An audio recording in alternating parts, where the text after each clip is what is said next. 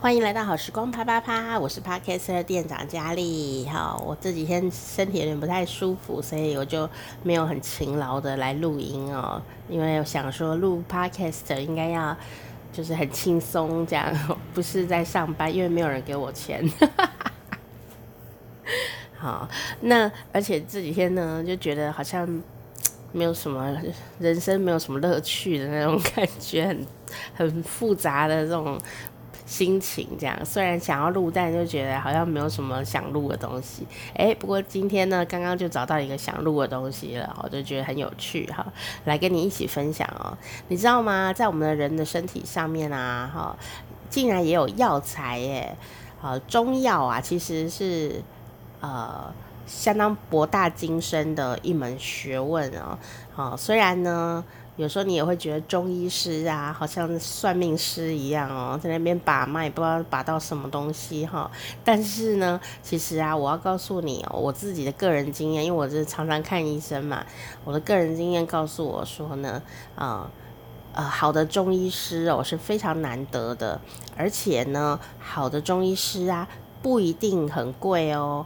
哦，在台湾有健保嘛？但是呢，好的中医师有可能就是健保的医师，而且呢，一个好的中医师啊，呃，不见得哦会要你买什么自费的药很贵啊，什么进去要六千块啊，怎么的？我的经验值里面呢，嗯，遇过很好的中医师，很强哦，但呢，他们都不希望我吃太多药，好，哦，所以。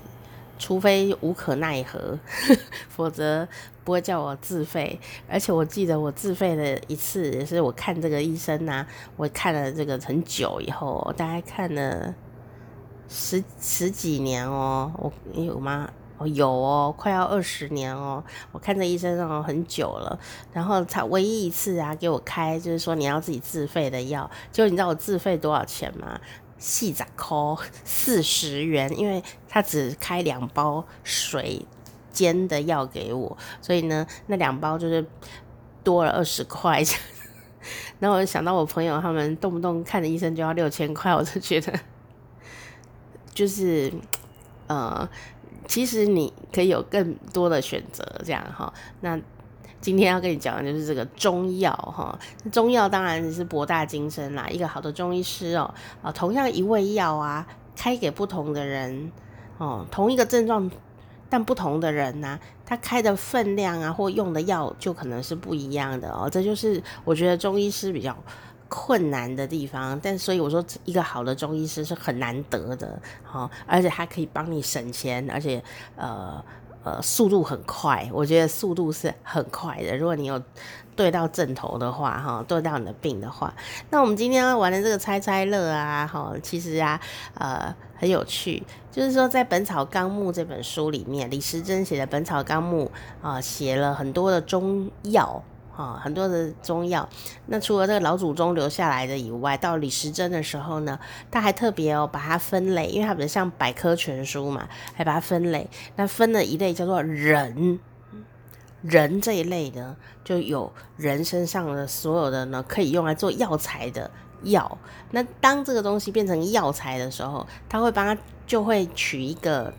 呃，老祖先们他们都会帮这个药材哈升级，就会取一个听起来比较像药的名字，而不是用它本来的的身份来取。所以今天要让你猜猜看哦，这一味药，它可以哈从你身上拿起来，从你身上拿起来？对，每个人都有，每个人都有这一味药。请问这个药是什么？这味药的名字就叫做百齿霜，百就是一百两百的百，齿呢就是牙齿的齿，霜就是西瓜霜，呃，下雪下霜啊的那个霜哈，通常是指一些粉类的东西，呃，有点凉凉的感觉这样子哈，我们会加霜哈，那这个。百齿霜听起来像武林小说里的东西哈，请问百齿霜是我们身上的哪一样东西去提炼成的呢？A. 耳屎，就是你耳朵里面的耳屎。B 牙垢，就是你牙齿上的垢。C 头皮屑，请作答。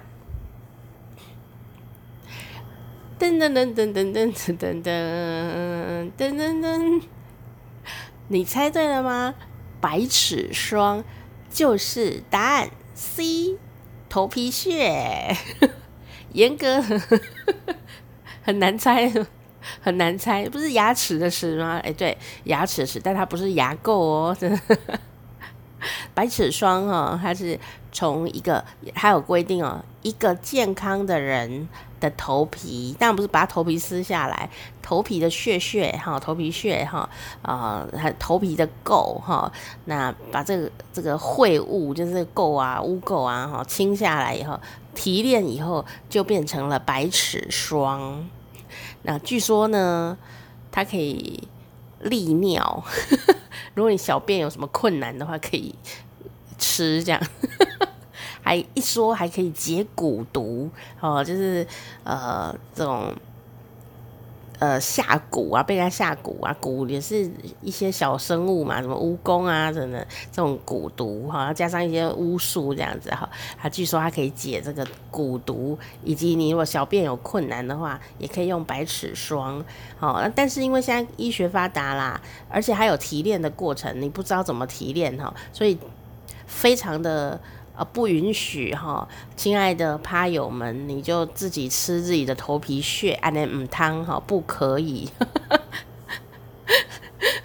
而且不知道你是不是真的很健康，我不知道，不要乱吃。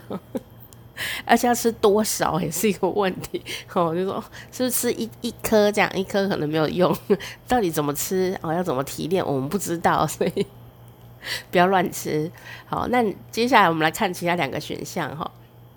其他两个选项呢，A 呢是耳屎，你想这这个呼隆的吧？没有，真的，这个耳屎呢，它有两个，呃，变成药的时候它有两个名字，但有一个我忘记了。然后另外一个呢叫做脑膏，脑就是脑子的脑，膏就是软膏啊。膏药的膏，也意思就很有趣哦。它真的很靠近脑啊，哈，脑膏不是脑，不是脑残哦，脑膏。哦，它是干嘛呢？它可以哦，在古代呢，它如果你有这种受伤啊，哈，你就可以把它敷敷在那个伤口上，就会让伤口好早点好起来。好，那我也不建议你自己用耳耳屎敷你的伤口啦，哈，因为我不知道你的耳屎是不是很很提炼过，这样很精致的耳屎。我是觉得你直接擦小护士软膏，可能比擦脑膏好很多，或老爷爷牌的也可以，老爷爷软膏也都比脑膏好像更方便使用。好好，然后呢，接下来有一个，刚刚讲牙垢，对不对？牙垢也也是一味药哦，在古代据说它可以治疗箭伤。哦，箭伤不是盖房子的商人哦，箭伤就是古时候那个刀剑呐、啊，被剑堵掉，还有剑受伤哦，剑刮到了这个伤，你可以用牙垢来敷，它就会立刻这个可以呃得到一些复原这样子，好，有一些药效。但我是觉得现在人的牙垢可能比较细菌多一点，它可能只会有牙菌斑 在上面。哦，如果你真的还是有被箭吐到的话，还是有箭伤的话，我建议你赶快去医院打破伤风的针是比较好一点。好、哦，千万不要自己用牙垢敷上去哈、哦，因为古人都有一些提炼的过程，不知道是什么这样。但是呢，的确在记载上都有这些药哦，非常的有趣。最后再跟你分享另外一个叫做血鱼炭，然后血鱼炭是什么呢？血鱼炭呢、也听起来很像武林小说的药物的名字哈。是其实呢，它就是人的头发，然后剪下来烧成灰，听起来很像要做法，对不对？那你就把那个灰啊，哈，呃，这个敷在你的伤口上。到底有多少伤口要敷？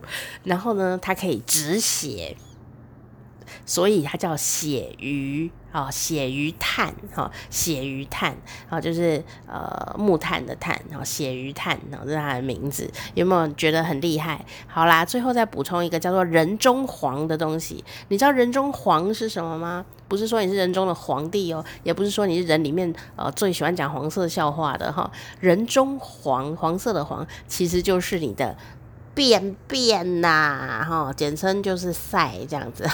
便便也可以治病哦，哇，古人的智慧真的太过博大精深了啦。